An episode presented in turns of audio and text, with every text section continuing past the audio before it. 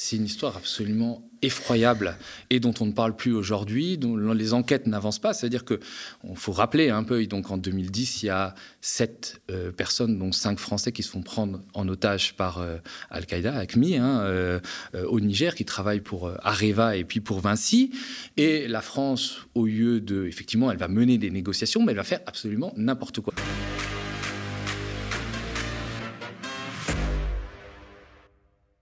Bonsoir Thomas. Salut Nadia. Alors tu es venu nous parler des incroyables faillites d'un de nos services de renseignement, la DGSE, qui a été pointé du doigt dans un article du Monde.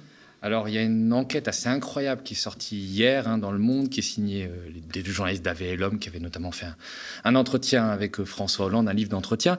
Et euh, il nous parle de un de nos services secrets, qui est la Direction générale de la sécurité extérieure, donc qui s'occupe du renseignement extérieur. Hein, s'agit de préserver la France des menaces liées à l'étranger. Et ce, cette DGSE, la particularité, c'est qu'elle est liée, elle est sous la tutelle du ministère des Armées, hein, du ministère de la Défense, donc il y a un culte du secret. Et ce que raconte l'homme, c'est qu'il y a actuellement une procédure judiciaire puisque la DGSE a depuis des décennies une sorte de trésor caché. Alors ce n'est pas les fonds secrets qui permettent de financer des opérations euh, plus ou moins légales, hein, des opérations secrètes. C'est vraiment un trésor qui avait été constitué notamment après la Seconde Guerre mondiale. Au cas aussi, comme en 1940, l'État français devait s'effondrer, ben, il y aurait moyen d'avoir de l'argent pour le permettre de le reconstruire. Et donc cet argent-là est placé euh, dans des opérations euh, donc c'est la DGSE qui le place. Et c'est vrai qu'au début des années 2000, euh, la DGSE trouve un homme d'affaires qui s'appelle Alain Duminil, qui est une des plus grandes, 500 plus grandes fortunes de France, et lui confie de, cet argent-là, 23 millions d'euros, c'est quand même pas une petite somme, euh, à charge pour lui de l'investir euh, dans des sociétés. Sauf que Alain Duminil, sans prévenir, il va fermer ses sociétés, liquider les actifs, et puis la DGSE va plus revoir la couleur de son argent. Donc forcément, c'est quand même un peu dangereux de se mettre à dos euh, des espions aussi puissants. Euh, on va, euh, à un moment, en 2016, Alain Duminil se rend à Paris à l'aéroport et puis il est sous, un prétexte un peu banal, il est conduit dans une pièce à part et puis il tombe sur deux agents de la DGSE qui lui disent ben, maintenant il va falloir rendre l'argent parce que sinon, vous savez, on pourrait vous retrouver en chaise roulante. Hein. et puis il montre à Alain Duminil des photos de ses proches pour bien montrer qu'il est surveillé. Alain Dumini ne se laisse pas du tout faire. Euh, il porte plainte et donc il y a une enquête judiciaire qui est ouverte. Et on se rend compte qu'effectivement, bah, ce n'était pas du mensonge qu'il racontait, qu'on l'avait bien euh, menacé et on lui avait dit bah, de rembourser euh, cet argent, en plus, vivement sur un compte aux Bahamas. donc l'ancien patron de la DGSE, hein, Bernard Bajolet, qui avait été mis en place par François Hollande, est mis en examen hein, pour l'instant. Donc c'est quand même une affaire assez grave. Et puis, quand même, la DGSE a perdu plusieurs millions d'euros dans l'affaire et quand même sa crédibilité. Alors, on a surtout connu la DGSE à travers la série du Bureau des légendes, hein, mais dans la vraie vie, on la connaît surtout par les scandales qui l'ont éclaboussé. Les plus anciens se souviendront peut-être de ça. Le Rainbow Warrior, un des plus grands scandales d'État de la Ve République. L'affaire porte le nom d'un bateau de Greenpeace. À son bord, les militants protestent contre les essais nucléaires français jusqu'à ce qu'ils soient attaqués le 10 juillet 1985 l'attentat contre un bateau de l'organisation écologiste Greenpeace. Le Rainbow Warrior a coulé mystérieusement hier dans le port d'Auckland, en Nouvelle-Zélande. Attentat qui a fait une victime, un des membres de l'équipage du bateau. Un photographe de Greenpeace meurt. Très vite, les autorités néo-zélandaises mènent l'enquête. Un couple de touristes suisses est arrêté, les époux Turange. En réalité, deux agents secrets français. Et une deuxième équipe de la DGSE est recherchée. La France, son état-major et ses responsables politiques vont alors s'engluer dans une spirale du mensonge, à commencer par Charles Hernu, le ministre de la Défense. Vous allez démissionner. Écoutez, euh, votre question est tellement drôle. Sacrée affaire, Thomas, et ce n'est pas la seule. Alors c'est vrai qu'on est quand même loin de l'image d'Épinal. On a beaucoup parlé de la DGSE à travers la série, euh, très bien faite d'ailleurs, le Bureau des légendes, qui a un peu mis à l'honneur hein, ce service secret avec des agents qui défendaient la, France au péril de leur vie. C'est vrai que des fois, on est quand même un peu, c'est un peu loin de la réalité parce qu'on s'embarrasse pas de morale. Des fois, on se sert avant de servir la France, et puis quand on sert la France, on le fait de manière pas très glorieuse. Preuve. Euh, cette affaire du Rainbow Warriors qui a fait beaucoup parler à l'époque. Et c'est vrai que depuis des décennies, on ne va pas refaire l'histoire, mais la DGSE a, a, été mêlée à des coups fourrés. C'est-à-dire que euh, à, l'époque, l'ancêtre de la DGSE, qui était le SDEC, euh, dans les années 1948, hein, juste après sa création, juste après la Seconde Guerre mondiale, a quand même été mêlé à des répressions de grève des mineurs, la grande grève des mineurs de 1948, alors que c'était quand même pas son rôle pour un service d'espionnage lié à l'extérieur et à mm. l'étranger. nous avez des agents du SDEC, hein, l'ancêtre de la DGSE, qui étaient lié à l'enlèvement et l'assassinat de Mehdi Ben Barka en 1965, ce célèbre euh, opposant marocain qui avait été enlevé devant la brasserie Lippe à Saint-Germain-des-Prés.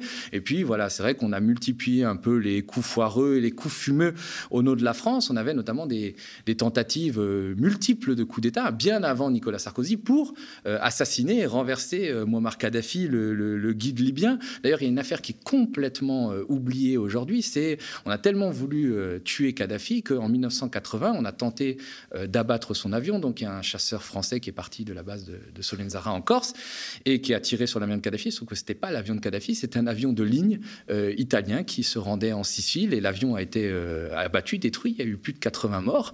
Et euh, c'est vrai qu'on n'a jamais vraiment fait la lumière dessus. Alors il y a eu des enquêtes après, mais c'était un énorme raté de nos services secrets voilà, qui voulaient en finir avec Kadhafi. D'ailleurs, Thomas, hein, des décennies plus tard, la France et notamment la DGSE s'impliqueront directement dans le renversement de Kadhafi. On se souvient tous de ces images. C'est désormais confirmé, Dieu est grand. Notre correspondant à Tripoli nous confirme que Kadhafi a été tué et que son corps est à Misrata. Son fils Almo Atassem a lui été capturé, ainsi que le criminel et chef des renseignements Abdullah Al-Senoussi. On espère avoir des images bientôt. Alors on attend toujours une confirmation officielle ou pas du CNT, le nouveau pouvoir en Libye. Muammar Kadhafi était né dans cette ville de Sirte. Sirte, sa ville natale. Ce serait donc là protégé par un dernier carré de que l'ancien guide libyen aurait trouvé refuge. Alors effectivement, sur les chaînes télé françaises à l'époque, et d'ailleurs euh, occidentales, on a raconté que euh, bah, Muammar Kadhafi avait été renversé par son peuple. Pas question de défendre ici Muammar Kadhafi qui était un dictateur, mais quand même, mm on a un peu aidé le peuple libyen, on l'a même beaucoup aidé à renverser Muammar Kadhafi. Et même dans le cadre de son assassinat, il y a des espions libyens qui ont fini par parler dans des journaux très sérieux comme Mediapart, hein, notamment qui s'appelle Rami El Obeidi, mm. qui est un ancien coordinateur du renseignement extérieur, hein, l'équivalent de la DGSE euh, libyenne, qui a dit Mais euh, vous savez, euh, les gens qui ont tué Kadhafi, là, qu'ils ont sorti de son égout, c'était des agents de la DGSE française et qui l'ont abattu. On a tout organisé, on a tout fait, ça a été confirmé par, par de nombreux témoins. Et c'est vrai que l'implication du gouvernement français dans euh, l'assassinat de Muammar Kadhafi et dans sa chute est quand même assez patente, surtout que c'est pas forcément pour des motifs euh, très nobles. C'est pas parce que Muammar Kadhafi était un dictateur qu'on allait le renverser. Il y a quand même cette suspicion du financement de la campagne présidentielle de Nicolas Sarkozy en 2007 qui reste et que Nicolas Sarkozy aurait voulu se débarrasser d'un mécène qui menaçait un peu de, balancer. D'ailleurs, on allait beaucoup plus loin. C'est que non seulement on s'est débarrassé de Kadhafi, mais à un moment, euh, on a envoyé le service action de la DGSE, donc les commandos de la, de la DGSE, essayer de se débarrasser de Saif al-Islam, qui était le fils de Kadhafi, qui est un peu le successeur de Kadhafi, qui, on se souvient à l'époque, était euh, très médiatique. Donc on a envoyé un commando euh, le liquider, sauf que, pas de chance, ils sont tombés sur un autre commando russe, celui-là qui était venu l'exfiltrer. Il y a eu même des affrontements entre les commandos, un des commandos français, et il y a eu trois morts parmi ces, ces commandos français. Il y a eu vraiment un rôle euh, catastrophique de la DGSE, parce qu'évidemment, au-delà de la chute de Kadhafi, que pas beaucoup de monde regrette, il y a eu la déstabilisation d'un pays, la, Libye. on a fait absolument n'importe quoi euh, pour en fait cette petite guerre privée qu'a menée euh, Nicolas Sarkozy. On sait par exemple que en fait Muammar Kadhafi était soutenu par des Touaregs qui étaient originaires du Mali, qui étaient du Nord Mali et qui venaient combattre avec lui en tant que mercenaires. Et donc, qu'est-ce qu'on a fait, nous Français? On a envoyé des émissaires de la DGSE voir ces mercenaires mercenaires du Nord Mali et leur dire bon, écoutez, maintenant vous allez lâcher Kadhafi euh, parce que c'est un méchant et on veut plus, mais en échange, on va vous donner l'indépendance du Nord Mali, puisque vous la réclamez depuis des années et que vous ne vous entendez pas avec le sud du Mali. Qu'est-ce qui s'est passé quand Kadhafi est tombé? Les arsenaux d'armes euh, libyens ont été ouverts, ces mercenaires-là sont repartis avec leurs armes au nord euh, Mali, sauf qu'ils ne sont pas repartis tout seuls, puisqu'entre-temps, il y avait des djihadistes qui s'étaient infiltrés, et tout ça a créé, a donné euh, l'arrivée de Al-Qaïda et de l'État islamique plus tard au Mali et le terrorisme qui s'est répandu à travers le Sahel. Donc forcément, des fois, nous, on va dire, notre renseignement extérieur a manqué sérieusement de jugeote. Justement, la DGSE a parfois eu un rôle très trouble, hein, notamment dans l'affaire de la libération des otages d'Areva au Sahel. On regarde un petit extrait d'un reportage d'envoyé spécial. Pourquoi l'État français a-t-il envoyé auprès d'ACMI plusieurs équipes de négociateurs, rivales, au risque de tout faire échouer Je suis mandaté pour aller négocier la libération des otages. Le directeur de cabinet du ministre de la Défense, il me dit, tu as le feu vert, il ne peut pas y avoir deux équipes.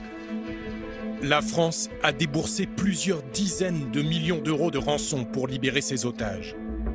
Trois ans après, pourquoi plusieurs témoins clés évoquent-ils des détournements d'argent? L'intégralité de la somme n'est pas allée à ACMI. Quand il parle de rétrocommission, on comprend bien qu'il vise la classe politique. J'ai l'impression que notre souffrance, elle est utilisée pour peut-être un enjeu politique. Et je trouve ça crapuleux. Il y a eu aussi un phénomène, une chose qu'on n'a jamais compris, c'est l'histoire des deux journalistes qui ont été tués à Kidal. Si ACMI n'a pas reçu la totalité des rançons, ACMI se serait-il vengé en assassinant Ghislaine Dupont et Claude Verlon, deux journalistes de RFI C'est une histoire absolument effroyable et dont on ne parle plus aujourd'hui, dont les enquêtes n'avancent pas. C'est-à-dire que on faut rappeler un peu. Donc en 2010, il y a sept euh, personnes, dont cinq Français, qui se font prendre en otage par euh, Al-Qaïda, ACMI, hein, euh, au Niger, qui travaillent pour Areva et puis pour Vinci. Et la France, au lieu de, effectivement, elle va mener des négociations, mais elle va faire absolument n'importe quoi. C'est-à-dire, on va mettre deux canaux de négociation parallèles qui vont se détester entre eux, qui vont se tirer dans les pattes. ces deux agents de la DG ceux qui dirigent ces deux réseaux euh, distincts. Il y en a un qui s'appelle Pierre-Antoine euh, Lorenzi, hein, c'est en général des anciens du service d'action de la DGSE qui ont quitté la DGSE mais qui restent toujours liés. Et l'autre qui s'appelle euh, Jean-Marc Gadoulet, qui est aussi une sorte d'aventurier un peu barbouze qui s'est retrouvé mêlé à des, quand il était à la DGSE à des assassinats d'opposants au Tchad. Et donc, c'est au lieu de faire avancer un peu l'affaire, au lieu de permettre la libération rapide de ces, cet otage, ben, ces deux réseaux-là vont se tirer dans les pattes, vont s'affronter. il y a des choses même étranges qui vont se passer en France. Il va y avoir des maisons de campagne incendiées, il va y avoir des, drôles euh, d'accidents. Et tout ça, en fait, sur fond de grosses sommes d'argent qui sont en jeu, puisque la France va payer pour libérer euh, ses otages. Et ce qui est raconté dans le reportage, c'est que une partie de la rançon aurait mystérieusement disparu, n'aurait pas été remise aux ravisseurs, mais aurait servi de rétrocommission. Et Laurent Bigot, qui est un ancien diplomate, un sous-directeur euh, Afrique de l'Ouest au Quai d'Orsay, a évoqué des rétrocommissions vis-à-vis de la classe politique française. Sauf que ça a eu cette incompétence, cet euh, affrontement, cette guerre de clans, hein, puisqu'on retrouve des proches de, Nicolas Sarkozy dedans, ben, va retarder la libération des otages. Et c'est évoqué dans le, dans le reportage, va peut-être coûter la vie à deux journalistes euh, de RFI, hein, Guylaine Dupont et Claude Verlon, qui vont être enlevés à Kidal en novembre 2013 et assassinés euh, le jour même. c'est quand même cette affaire a jamais été élucidée puisque l'enquête est quasiment intégralement classifiée. Même les documents qui sont déclassifiés sont vraiment caviardés, ça veut dire on blanchit partout pour ne pas donner l'information. À tel point que quand même la rapporteuse spéciale de l'ONU, qui n'est pas une marxiste-léniniste patentée, s'est quand même inquiétée et a dit que l'enquête était entravée par le secret défense. Euh, est-ce que finalement on aurait assassiné ces deux journalistes en vengeance du détournement d'une partie de la rançon par ces réseaux de barbouzes d'anciens de la DGSE euh, C'est une hypothèse qui se tient, surtout que, quand même, il faut se poser une question, c'est que le jour de l'enlèvement de Guylaine Dupont, euh, sa boîte mail a été piratée, ses mots de passe ont été changés, et ça m'étonnerait que ce soit forcément les djihadistes euh, qui l'aient fait. Donc, euh, on espère qu'un jour, il y aura la justice pour, pour nos deux, confrères. Mais c'est vrai que ça met en, quand même en cause une certaine incompétence, voire des certains, la responsabilité de nos services mm. secrets qui ont failli dans cette histoire. Et on a vu que les agents de la DGSE hein, pouvaient parfois se reconvertir dans le privé pour le meilleur le pire Alors en fait, il y a une double reconversion. C'est assez marrant puisque euh, depuis qu'il est arrivé au pouvoir, Emmanuel Macron euh, a beaucoup euh, utilisé des gens qui étaient passés par la DGSE, y compris les installer à des postes très proéminents, très importants au Quai d'Orsay, alors que ce n'est pas forcément des diplomates de base. Par exemple, son conseiller Afrique, Franck Paris, est passé par la DGSE. Les deux derniers directeurs Afrique de Quai d'Orsay, qui est un poste quand même très important, sont aussi passés par la DGSE. Donc il y a vraiment un entrisme de la mm. DGSE jusqu'au plus hauts sommets de l'État. Et puis effectivement, quand ils n'arrivent pas à se recycler dans l'administration publique, ben, ils se recyclent dans le privé. Ils créent leur cabinet de conseil. Hein. J'ai parlé de Lorenzi et Gadoulet avant, qui avaient créé chacun leur société privée. Et puis vous aviez, ils vont se mettre au service d'intérêts plus ou moins nobles, en général plutôt moins que plus, de dictatures étrangères et notamment africaines. Vous savez par exemple une société qui s'appelait Galis, qui était très proche de la mm. mafia corse, de Michel Tommy et de Bernard Squarcini, l'ancien tout-puissant patron du renseignement intérieur de Nicolas Sarkozy, qui allait se mettre euh, au service euh, de pays comme le Mali ou même le, Gabon. D'ailleurs, ils ont été soupçonnés d'avoir été mêlés à euh, la répression, l'attaque du QG de l'opposition qui a fait plusieurs dizaines de morts en 2016 lors de l'élection présidentielle gabonaise. Et même, il y a eu des choses assez rocambolesques et tristes, c'est qu'on a même tenté d'assassiner un opposant congolais sur le territoire français. On regarde un petit extrait. C'est un opposant congolais réfugié en France, un ancien général chassé de son pays par le pouvoir en place. Je vais donc à la gare de Bessancourt pour prendre mon train. Ce matin-là, un inconnu le suit et se rapproche. J'arrive ici, j'entends deux coups de feu dans mon dos. Et je me retourne. Et je me retourne. Et quand je me retourne, je vois quelqu'un ici, à un mètre de moi, qui me pointe un pistolet. Et donc, je me mets à courir pour fuir. En zigzagant, j'essaie de fuir et je me retourne, il est encore sur place et je décide de le pourchasser. Et finalement, je sens que mon corps s'affaiblit et lui, il gicle là-bas où il y avait un véhicule qui l'attendait. La première balle a ricoché un peu plus haut. Et la deuxième, comme il était un peu plus proche, est rentrée et est venue euh, en profondeur jusqu'à se loger à côté euh, euh, quand même du cœur. Je vous aide? Vous pouvez m'aider, oui. Allez jusqu'au bout, jusqu'au bout, et voilà. Ah voilà, oui. Exactement. Donc elle est là. Vous voyez la cicatrice? Ouais, Elle est toujours là, donc la balle. La balle est toujours dedans. Et elle me jette. Et donc des enquêtes ont montré que ben il y avait certains gens de la DGSE pas très gradés qui avaient été derrière cette tentative d'assassinat. D'ailleurs, euh, euh, Ferdinand Baou ne sera pas victime que d'ex-barbouzes euh, qui avaient quitté la DGSE. Il sera aussi victime en quelque sorte de l'État français, ce qui montre bien qu'il y a une certaine complaisance, puisqu'en 2017, donc après cette tentative d'assassinat, euh, l'État français va geler ses fonds pour un financement du terrorisme islamiste, alors que lui n'était pas absolument pas musulman, donc c'était un, truc complètement absurde. Et il va même avoir une deuxième tentative d'assassinat sur cet opposant, qui évidemment est un opposant à un dictateur ami de la France, un Denis Sassou Nguesso, quelqu'un de très sanguinaire qui a été mêlé à de nombreux crimes contre l'humanité dans son pays et qui a euh, notamment été très proche de Elf, hein, puisqu'il y a beaucoup de pétrole au Congo.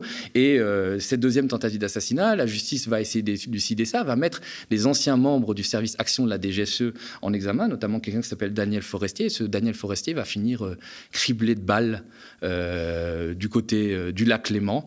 Donc peut-être qu'on a voulu l'empêcher de parler. Donc ça montre bien finalement que le service secret sont bien loin d'être euh, l'image qu'on a voulu donner dans le bureau des légendes et des fois ne contribuent pas à l'image de la France, euh, que ce soit ici ou même euh, à l'étranger. Merci beaucoup Thomas pour ces histoires d'espions qu'on n'entend jamais hein, dans les médias mainstream et qui éclaboussent de bien triste manière la France.